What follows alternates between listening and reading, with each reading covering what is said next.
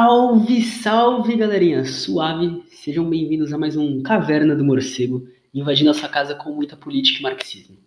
Antes de tudo, não se esqueçam de seguir a gente lá no Twitter e no Insta, arroba morcego underline marcos underline e também arroba. Lembrando que a gente está em todas as plataformas de podcast e também no site da Ibambe, vai ter tudo lá embaixo.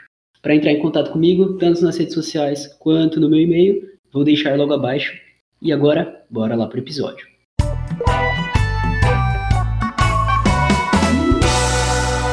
Pessoal, eu fiquei muito ansioso pro episódio de hoje, é, porque finalmente estou aqui gravando e é um alívio. Hoje falando sobre, um sobre o livro de uma das mentes mais brilhantes, o Silvio Almeida, e sobre um livro que para mim é uma base para uma análise da estrutura capitalista, até de um modo geral, não sobre a, só sobre a questão do racismo. É, e o livro em si é bem objetivo, ele é claro, e ele aborda pontos importantíssimos demais.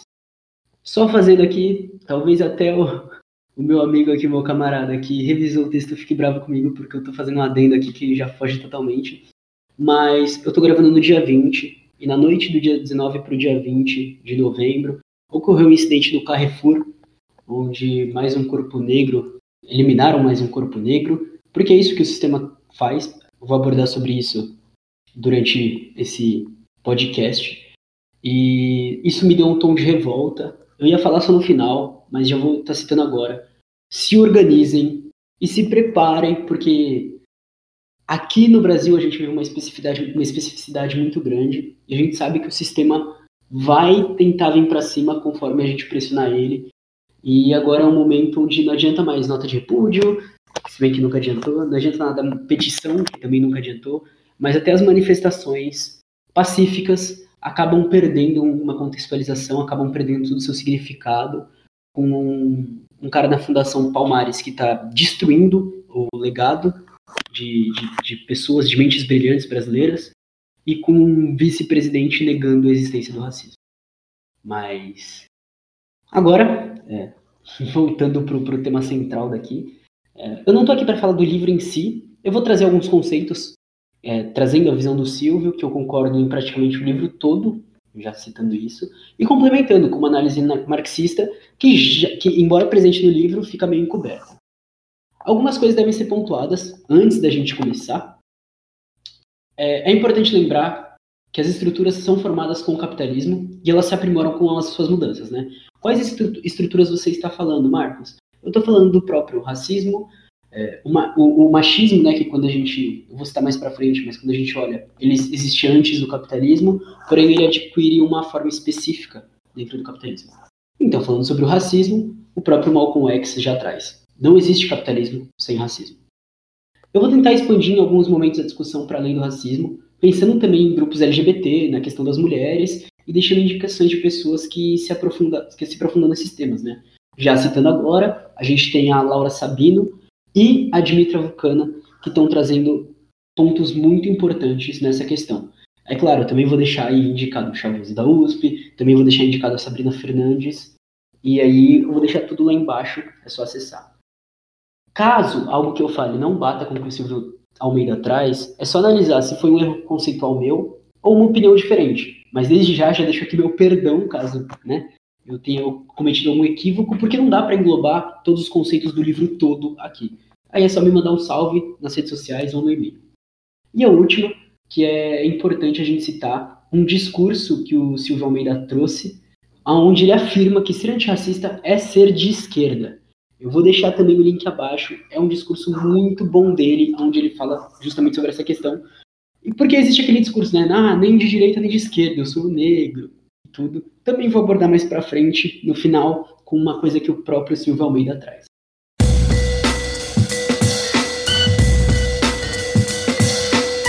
A primeira questão a ser proposta é a história do conceito de raça. É importante nos situarmos de quando surge esse conceito e como ele se consolida, tanto na prática como no imaginário social. Portanto, a primeira análise vai partir justamente da criação que vem de um pensamento racial europeu de dominação e se solidifica sobretudo como uma visão ocidental de raça, como apresentado por Achille Mbembe em sua obra Crítica da Razão Negra. Essa obra é muito citada, a obra não, né? O escritor é muito citado por Silvio Almeida, então fica aí uma leitura recomendada. Após isso, temos teorias como as iluministas, que promovem as revoluções liberais. Mas nota, note que quando a revolução ela acontece no Haiti, que inclusive os revolucionários de lá são chamados de jacobinos negros porque a inspiração foi a França, ocorre um efeito de que a própria França revolucionária olhava com desconfiança e medo e impôs obstáculos ao Haiti. Ele demorou para ser reconhecido como país e quando foi reconhecido, ele teve que pagar para a própria França. E aí, o que isso nos mostra? Nos mostra que os ideais liberais não estendem sua humanidade para grupos socializados. É um ponto muito importante isso. A gente vai enxergar isso em Franz Fanon. A gente vai enxergar isso quando ele faz análise dos quando ele faz análise dos grupos em África e dos grupos antilianos, também analisando, é claro, os negros na França. Citando meu podcast sobre a América Latina, todo esse pensamento de superioridade racializado, ocidental, que surge, resulta em dominação, genocídios, massacres, exploração, abusos. Lembrando que os grupos racializados não são só os negros. Nós temos grupos indígenas, nós temos grupos asiáticos e por aí vai. Além dos pensamentos positivistas, que levantaram o racismo científico com teorias tentando justificar o que eles faziam na época. E é importante analisar o impacto dessas teorias, desse racismo científico, nos dias de hoje. Todo livro do, do, do Silvio Almeida, e toda vez que a gente entra em uma análise materialista, histórica dialética, nós temos que fazer essa conexão de, de, como, de, de como surge, o que ocasiona na hora e como isso vai se alterando com o tempo e com a estruturação do próprio sistema capitalista. E é claro, também temos a primeira grande crise do capitalismo, em 1873, que resulta no neocolonialismo, que é quando ocorre a partilha e a invasão do continente africano, que é o primeiro momento dessa divisão. não vou falar sobre a América Latina de um modo geral aqui neste começo, mas para frente, é claro, eu vou citar muito o Brasil, porém eu tenho um podcast com o livro do Eduardo Galeano que eu acho que já cumpre um grande papel de importância conectando isso. Seguindo a ordem colocada por Silvio Almeida, vamos definir o que é racismo. É um sistema de discriminação que tem a raça como fundamento e que se manifesta por meio de práticas conscientes ou inconscientes que culminam em desvantagens ou privilégios para indivíduos, a depender do grupo racial que pertence. Ou seja, ela vai ser um, um sistema que vai estar beneficiando alguém conscientemente ou inconscientemente. Por exemplo, quem tem mais chances de conseguir uma Olhando, dando um exemplo que eu citei no livro, quando eu fiz sobre o Florestan Fernandes, no episódio sobre o Florestan Fernandes, eu falei sobre a questão da mídia. A grande mídia atualmente tem 2% de, pessoas, é, de homens negros e 2% de mulheres negras. Ou seja, 4% de um todo nas grandes, nas grandes mídias. Logo, é, dá para perceber que as pessoas brancas são privilegiadas pelo sistema. É claro, a gente pode entrar em na, a pessoa que comanda tudo isso ela se privilegia disso conscientemente, né? É claro que aí a gente pode entrar na questão que Franz Fanon propõe, é, a gente pode entrar em Achille Mbembe e tudo.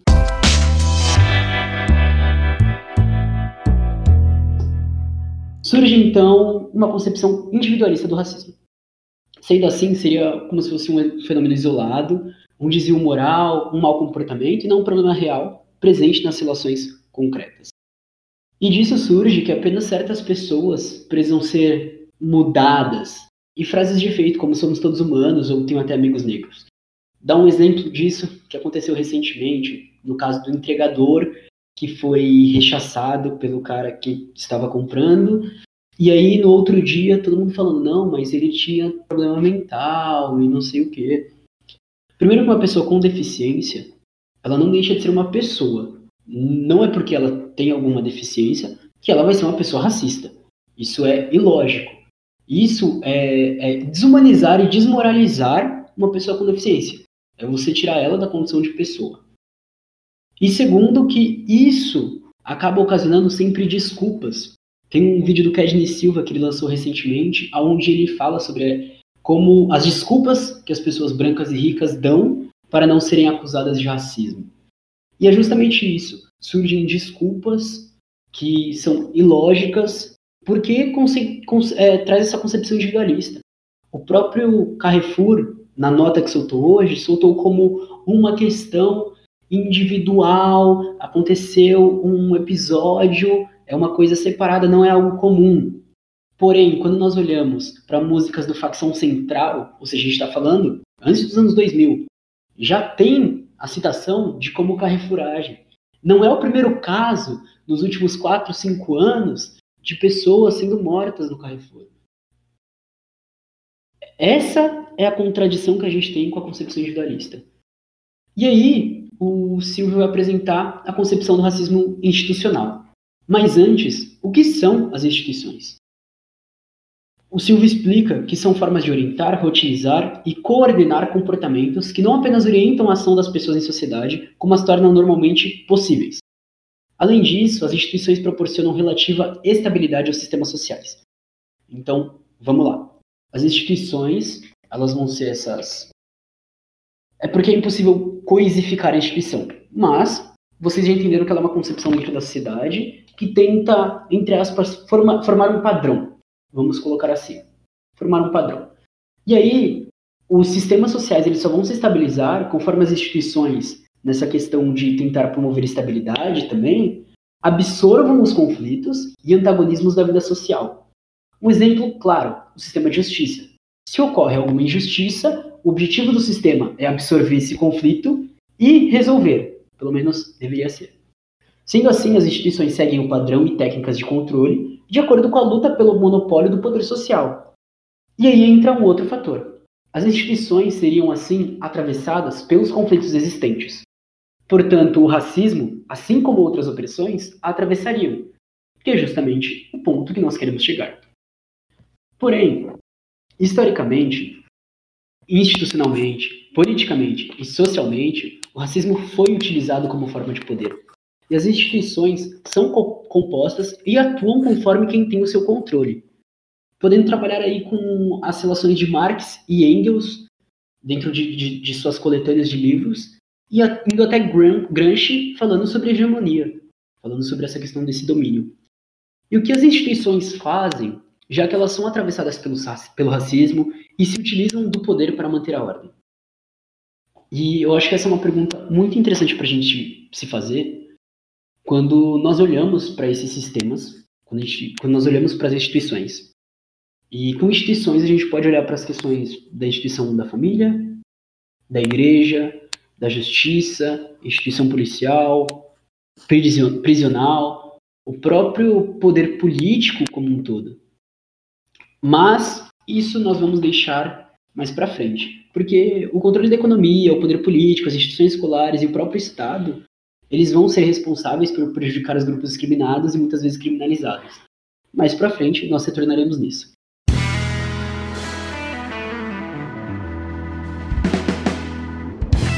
Charles V. Hamilton e Kwame Ture, ambos na época do Partido dos Panteras Negras, no, no livro deles, Black Power, falam sobre o racismo ser tanto evidente como dissimulado, trazendo o racismo individual como os atos de violência aberta, destruição de propriedades, etc. Como os casos presentes. Hum, a minha citação, quando eu escrevi no, no Extra e em bancos, Carrefour e por aí vai. A dimensão institucional é menos perceptível, porém ela impacta diretamente na vida social e é muito destrutiva da vida humana. Dando exemplos disso, o próprio encarceramento em massa.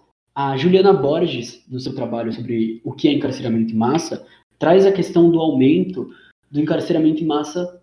Desculpa estar repetindo, mas eu acho importante frisar isso. Das mulheres negras. E é um aumento bizarro. É, quando nós pensamos na questão de acesso a recursos básicos, qual é a, a, a, a sociedade, a parte da sociedade hoje que é marginalizada, que recebe menos salários, que está em trabalhos precarizados, que não tem acesso muitas vezes nem à água, nem à luz, pensando no caso do Amapá, que está acontecendo agora. Qual majoritariamente é a raça dessa população? Qual é a classe dessa população? E aí temos a concepção estrutural. De acordo com o entendido pelo racismo institucional, fica a implicação de que as instituições não criam racismo, mas reproduzem. As instituições elas são racistas porque a sociedade é racista. E fique a ressalva: a estrutura social é constituída por inúmeros conflitos classe, racial, sexual. E a luta de classe e as opressões são o que estruturam todas as instâncias da vida social. É impossível desconectá-la das microagressões, violência explícita e de privilégios proporcionados dentro da sociedade. O que podem ocorrer são medidas institucionais afirmativas, não só na questão da racial, mas nós pensamos em cota, tanto para negros quanto cota para mulheres, como a questão de é, da criação de conselhos de diversidade, se não me engano, é quase esse o nome, que está sendo criado em grandes empresas. Porém, quase sempre isso se finda na representatividade em um nível meramente simbólico. Mas é claro, o sistema não quer uma forte oposição. Por isso, geralmente, essa representatividade vem com a presença de aliados do sistema. Olhando claramente a eleição do Fernando Feriado que critica as cotas raciais. Quando nós olhamos que muitas pessoas da comunidade LGBT que foram eleitas pela direita nessas últimas eleições municipais já colocaram que não vão defender as causas da comunidade LGBT. E isso é extremamente preocupante. A ação dos indivíduos é orientada e muitas vezes só é possível por meio das instituições, sempre tendo como pano de fundo os princípios estruturais da sociedade, como as questões de ordem política, econômica e jurídica. Fazendo um apanhado de tudo, é justamente um processo histórico e político que culmina na produção e reprodução do racismo, como uma prática social e institucional cotidiana, além de o manter vivo, sempre se renovando e atualizando conforme as necessidades do sistema capitalista. Sendo assim, já fazendo o primeiro corte, a primeira afirmação, as mudanças por dentro do sistema apenas se valem no sentido da conquista de espaço, projeto e ideologia. Como assim, Marcos?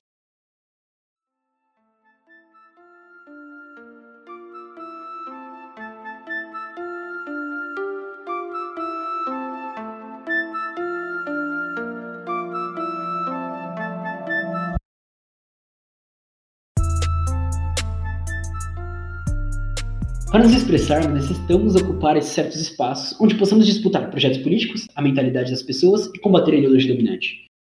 A ideologia, para Silvia, é o modo como supomos em nosso pensamento como as relações concretas se dão, e não necessariamente como elas realmente acontecem. Ela é apreendida por nós ao longo da nossa socialização nos mais diferentes espaços família, escola, amigos, trabalho e etc.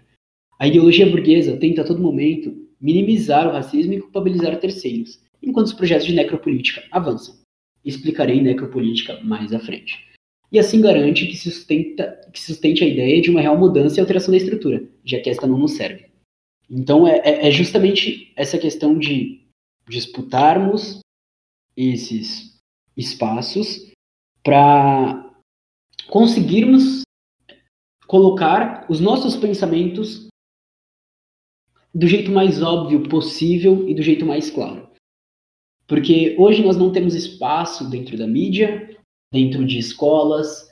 O tempo todo surgem é, espantalhos, os chamados espantalhos, que eu já falei no, no, no podcast sobre a América Latina, tentando é, criminalizar nossas ideias, tentando criminalizar nossos pensamentos.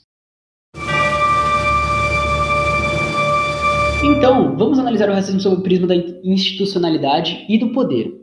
Se o Estado é a forma política do mundo contemporâneo, o racismo não poderia se produzir se ao mesmo tempo não alimentasse e fosse também alimentado pelas estruturas estatais.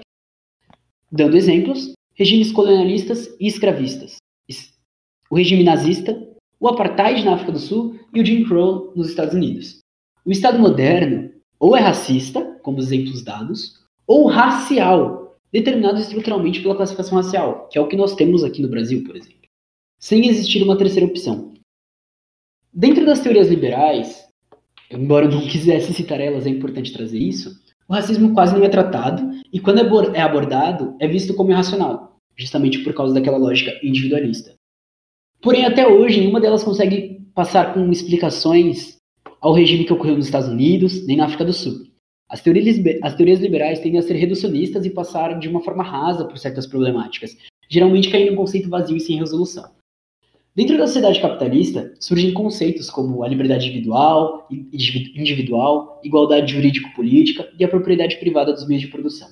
devido à sua formação mercantil, que necessitava disso para a formação de mercado e estabelecimento dos contratos, ou seja, elementos fundamentais do mundo moderno.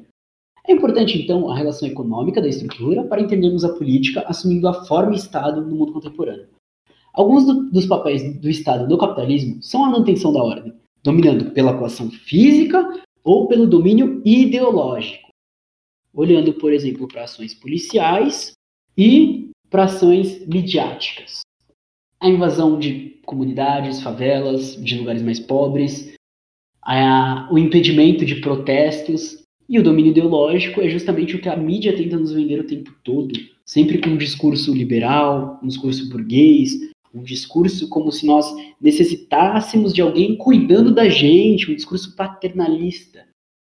E é importante salientar que a ligação entre capitalismo e Estado é muito mais profunda e estrutural, a ponto de as defesas do sistema capitalista só serem possíveis pela existência do Estado. Só existe capitalismo porque existe o Estado e vice-versa, do jeito, do modo que é dado atualmente, é lógico. Mas um depende do outro. Por exemplo, Istvan Mesaros, em Paralelo do Capital, defende o Estado como parte do metabolismo do sistema capitalista. O Manifesto Comunista de Marx e Engels também vai trazer isso. Né? São duas leituras que são fundamentais. É importante salientar que em alguns conflitos, como a relação patriarcal e o racismo, de acordo com Engels, na origem da família e da propriedade privada e do Estado, surgem antes do capitalismo. Porém, a dinâmica absorvida e estruturada pelo sistema é diferente. Quando a gente pensa na questão patriarcal, já colocando, ela é dimensionada por Engels como a primeira opressão a ser criada. O racismo, formação da história de raça, como a gente já citou, ela é uma formação do Ocidente que se dá justamente com o surgimento das relações mercantis, ou seja, do próprio sistema capitalista. E fazendo um corte, é importante relacionarmos alguns pontos, como a existência de um modo, de um modelo capitalismo, que agora assume uma forma neoliberal imperialista, que não consegue absorver os conflitos e resulta em modelos de opressão sistêmica dos mais diferentes. Quando olhamos para a questão da invasão dos Estados Unidos em toda a América Latina, atualmente, nós estamos falando dos dados que aconteceram ano passado no Chile, é, que estava acontecendo no México, Equador, Bolívia, Peru, o Peru que inclusive neste momento está passando por mobilização popular. Podendo expandir através da dominação de países desenvolvidos que ainda extraem vida e recursos de países periféricos, justamente o que eu estava citando. Mas também como o Estado reprime seu povo pela força e tenta suavizar as relações com políticas paternalistas e propagando uma ideologia burguesa. É, é, é importante reparar como eu trago muita coisa né? Cito lá em cima, cito aqui embaixo, porque tudo se conecta. É importante essa ressalva. Quando nós olhamos, uma coisa vai trazer a outra, e às vezes eu vou citar antes, às vezes eu vou citar depois, e às vezes eu vou trazer tudo junto. Retomando agora um termo que eu utilizei lá no começo, a necropolítica adquire um caráter importante de ser observado, que é justamente o que é necropolítica. A normalização da morte, e no caso, a morte de corpos negros, corpos pobres. Desde atos violentos até o suicídio social, que nós chamamos, que são pessoas morrendo por fome na decorrência de extrema desigualdade social, o encarceramento massivo da população negra e periférica. O próprio coronavírus vem mostrando como as diferenças de classe e raça estruturam a sobrevivência. Os homens pretos e pobres estavam, estão mais suscetíveis a serem contaminados e a morrerem. As áreas periféricas são mais afetadas. A questão de pessoas com condições financeiras. Enquanto os bilionários estão ficando mais bilionários, as pessoas pobres estão ficando mais pobres. O ajuste fiscal do salário já está programado para ter um aumento menor do que o previsto. Enquanto isso, eles ainda estão lucrando. A, a, a bolsa de valores hoje do Carrefour, por incrível que pareça, com tudo que aconteceu de ontem para hoje, está subindo, está aumentando, ou seja, mais lucro.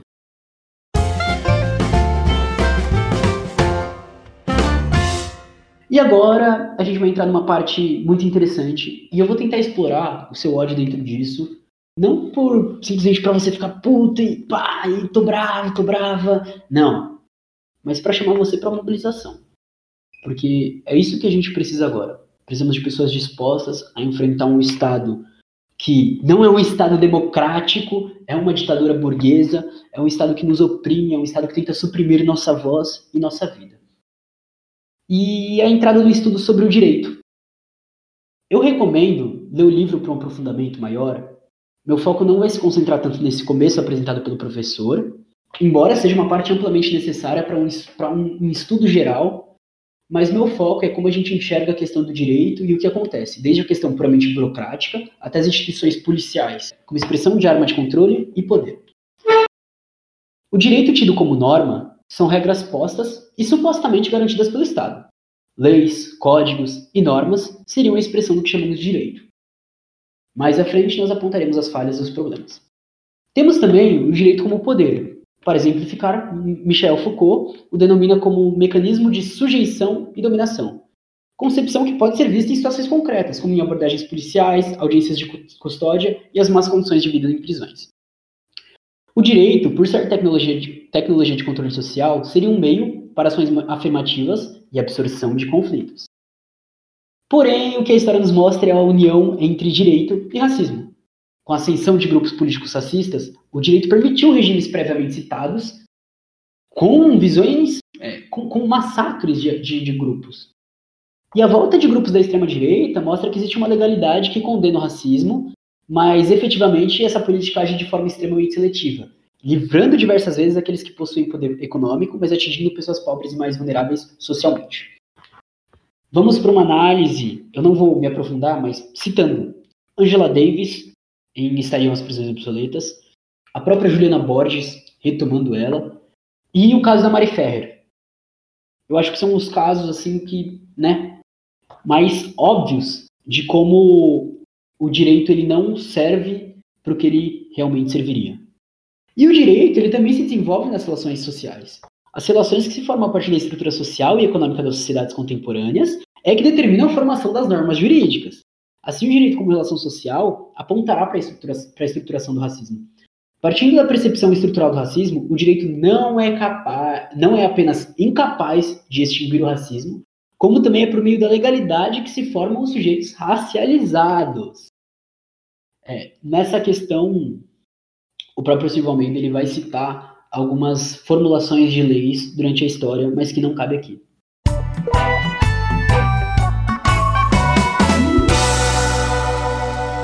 Começando pelo fim, é importante tratarmos sobre os avanços dentro do direito, que nós tivemos alguns. Leis antirracistas, de cotas, o acesso à educação e a ensinos de matriz afro-indígenas, embora insuficientes, é, dentro da nossa estrutura é o que o sistema permite. São pequenos passos que nós podemos conseguir, como a entrada de mulheres negras, trans, indígenas e quilombolas, que ganhou uma força, embora ainda pequena, nas eleições municipais de 2020. Mas até onde a questão do direito tem nos ajudado? Poderíamos falar sobre as leis trabalhistas, o forte retrocesso, é, a falta de amparo do Estado. Mas vamos pensar em alguns outros pontos que, citando novamente, não tem como fugir disso, que eu acho que é o ponto principal. Atualmente, nós temos cerca de 10 milhões de pessoas no Brasil que não, iriam, não irão se alimentar todos os dias da semana. Nós tivemos um grande aumento no, na, no, na, no alimento, no preço do alimento dentro dos mercados. E existiam medidas que poderiam ser tomadas politicamente. A massa de desempregados crescendo, a massa de empregados informais crescendo, retomando o encarceramento em massa, e um sistema que empurra os corpos negros para a falta de liberdade, que a todo momento nos desumaniza. Uma polícia que exige, exige um treinamento militar. E o que, que o treinamento militar ensina? A olhar para os outros como inimigos. Eu vou deixar aqui também algumas pessoas que trazem essa abordagem sobre isso. Essa desumanização ela começa antes da prisão. Começa do ideal que se tem sobre os corpos periféricos, que muitas vezes se inicia na mídia, e reportagens que a mídia burguesa produz, como nos jornais policiais, como em papéis que são propostos, que são papéis que reduzem o negro a uma visão preconcebida. Nós sabemos que os negros têm mais chance de ser presos, tanto não fazendo nada, como, por exemplo, com um menor número de quantidade de droga. Também devemos ir para a instituição policial, a criação como defesa real e até hoje utilizada para proteger os endinheirados e vulnerabilizar as periferias. Como já disse, deixarei tudo abaixo.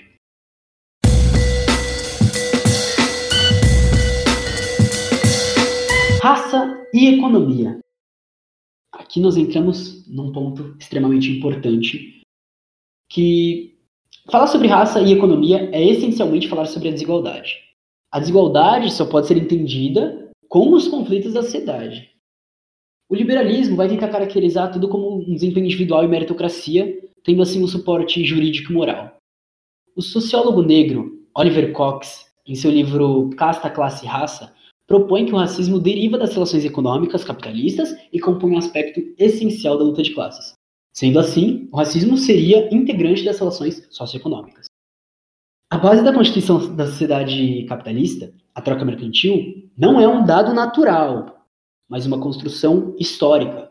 O mercado ou sociedade civil não seria possível sem instituições, direito e política. Logo, toda a formação, as opressões e discriminações integram a formação de toda a estrutura do sistema. Chegamos então a, duas conclusões. Um, o racismo se manifesta no campo econômico de forma objetiva, privilegiando certos grupos. Vou deixar um link lá embaixo sobre a tributação feita e como ela afeta mais grupos minoritários, principalmente mulheres que, negras que são mães solteiras. E ela também se expressa no campo subjetivo, legitimando a desigualdade e alienação. A pobreza fica naturalizada como condição quase biológica de negros indígenas. É, preto e pobre são quase iguais. Você pensa em um, você pensa em outro. Basicamente isso. E guarda essa informação. Você pensa em um, você pensa em outro. Porque toda essa questão econômica vai ser importante para o final. O racismo também normaliza a superexploração do trabalho, que ocorre principalmente na chamada periferia do capitalismo, com a lógica colonialista. O racismo, então, não é estranho à expansão colonial e à violência dos processos de acumulação primitiva do capital. Pelo contrário, ele se une a isso. Analisando três pontos. 1. Um, a existência do racismo e superexploração nos países centrais, dirigindo tanto nacionais quanto aos imigrantes. 2. O racismo se manifesta fora das relações de produção, como na violência policial. 3. A formação social pode abrigar diferentes modos e níveis de exploração, como um trabalhador assalariado e com direitos, e outro em condições análogas à escravidão, inclusive na mesma cadeia produtiva. Então vamos olhar para dois conceitos: o de subsunção formal do trabalho ao capital e subsunção real do trabalho ao capital, ambos utilizados por Marx na descrição das frases constitutivas das relações de produção capitalista. Na subsunção formal do trabalho, o trabalhador continua sendo dono da técnica da produção, porém agora assalariado. Na subsunção real, a produção está totalmente sob, o controle do capital. A automação do processo produtivo e o avanço tecnológico tornaram o trabalho realmente abstrato. As características e habilidades individuais se tornam indiferentes. É um processo que acontece muito agora. E aí ele vai dissertar sobre os três, analisando a relocação do mercado e a possibilidade da coexistência do trabalho assalariado até o mais, até o, até o mais próximo ao trabalho escravo. Porém, não cabe me alongar a isso, apenas queria apresentar estes conceitos para fechar este capítulo do livro, analisando a consolidação da estrutura capitalista em cima da exploração da mão de obra. Leiam e leiam o que o próprio professor traz, é, os livros e as indicações dele. Agora, embora o livro continue, Aqui eu vou me desprender dele e apenas retornarei em um ponto logo à frente. O que fica claro com tudo isso é justamente a estrutura que, além de formadora, mantém e atualiza as diferentes formas de expressão, tanto no campo jurídico como no campo político, econômico, cultural, social e por aí vai. Precisamos, então, analisar todo o processo de formação e constituição da estrutura, desde o sistema mercantil até o neoliberalismo. Como marxista, sugiro que utilizemos o método do materialismo histórico dialético, onde eu vou deixar algum vídeo que explique mais facilmente este método, que dê uma introdução para isso, porque é importante ler melhor para entender. Tendo isso em conta, é importante outra pergunta. O que podemos fazer agora? Meu revisor colocou, a gente tem que utilizar a praxis.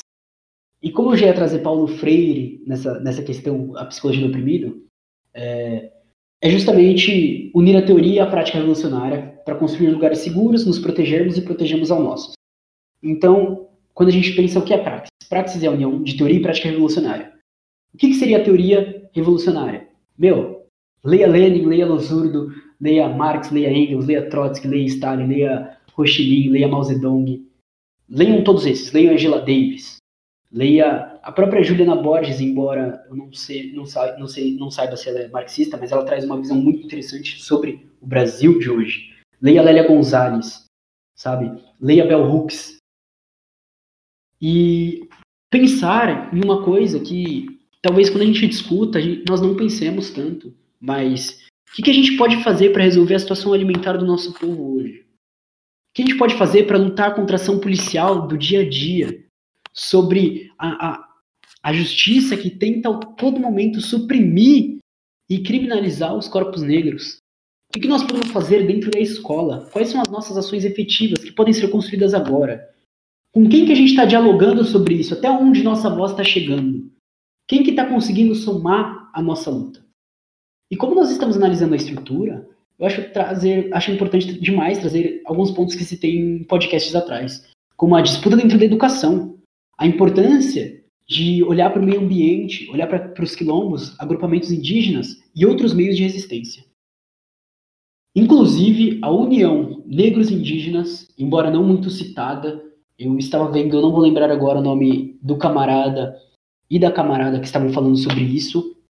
A camarada indígena e o camarada integrante de um quilombo, falando justamente sobre como, é, trazendo registros históricos da união destes dois grupos na luta antirracista, na luta pela sobrevivência ao colonialismo e nas próprias revoluções e revoltas que revoltas, né, não revoluções, porque ainda não tivemos uma revolução, nas revoltas que aconteceram.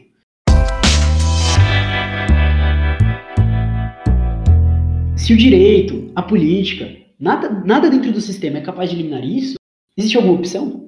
Bom, é por isso que eu estou aqui. Eu sou marxista, tanto pelo método de análise, que vai focar nas relações concretas, mas também pela prática revolucionária, visando outra construção de sociedade, sem perder a esperança e cada dia mais alimentando e sendo alimentado por camaradas em diversos lugares do Brasil, do mundo, quando eu estou no YouTube, quando eu estou vendo podcast, quando eu entro no meu Twitter.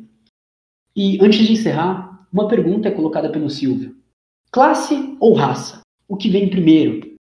E a minha visão se aproxima muito dele, que é que é um falso dilema. Eu vou desenvolver agora, se liga.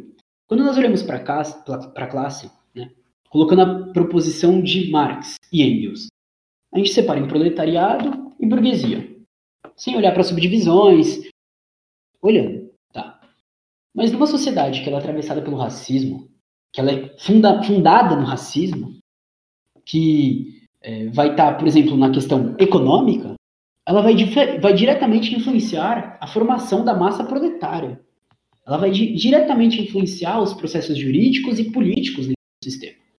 Então, se nós olharmos, por exemplo, para os índices de pobreza, então é crucial olharmos para o racismo como algo gerado e aprimorado pelo sistema capitalista. Portanto, dinâmica crucial para analisarmos, dentro da sociedade brasileira, como elemento constituinte e formador da nossa sociedade, e como elemento crucial ao pensarmos em uma real mudança. Quando nós pensamos em unir a, a teoria e a prática, nós temos que fazer uma análise das relações concretas, né, do nosso objeto de análise, que no caso seria o Brasil. As relações que estão agora são relações diferentes de outras revoluções, de outras revoltas, de outros tempos históricos. E a nossa sociedade é constituída de uma forma X. O que nós temos é uma base de como fazer. Mas também devemos construir com as nossas é, particularidades. E eu acho que é, isso é o mais importante nós entendermos essas particularidades, estudarmos essas particularidades e unirmos o que nós tínhamos com o que nós estamos tendo hoje. E aí a gente consegue dar um passo.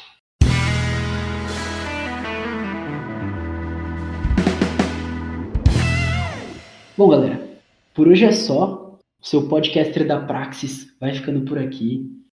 Mas lembrando, se organizem, em coletivos, organizações, partidos políticos, no que você conseguir que seja algum método de resistência.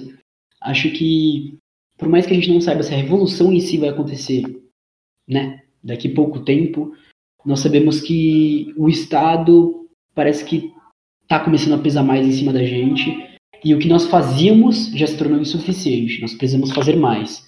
Aproveitando o que está acontecendo na Bolívia, no Chile, no Equador, no Peru, Talvez seja a hora de uma, uma, uma, uma, realmente uma força de construir algo mais forte diante disso. Não se esqueça que vai estar tudo referenciado aqui embaixo, vai estar por ordem do que foi citado, Então, se você olhar lá embaixo também já vai dar ordem. Bom, agora tá no final também, não adianta falar isso. Mas não se esqueça de seguir nas redes sociais, arroba Underline, Underline e arroba Rádio. Manda pra geral. Os. Para entrar em contato com o, a pessoa que está me revisando, eu vou deixar o e-mail também lá embaixo, vai estar tá para cima, é lógico. Porque ele trampa disso, então dá um salve lá que a revisão ficou massa, melhorou meu texto muito, muito, muito. E muito obrigado para quem ouviu até aqui. Se cuidem, é, que Marques esteja conosco. Como diz o João, paz entre nós, guerra aos senhores. Beijo, beijo, beijo, beijo!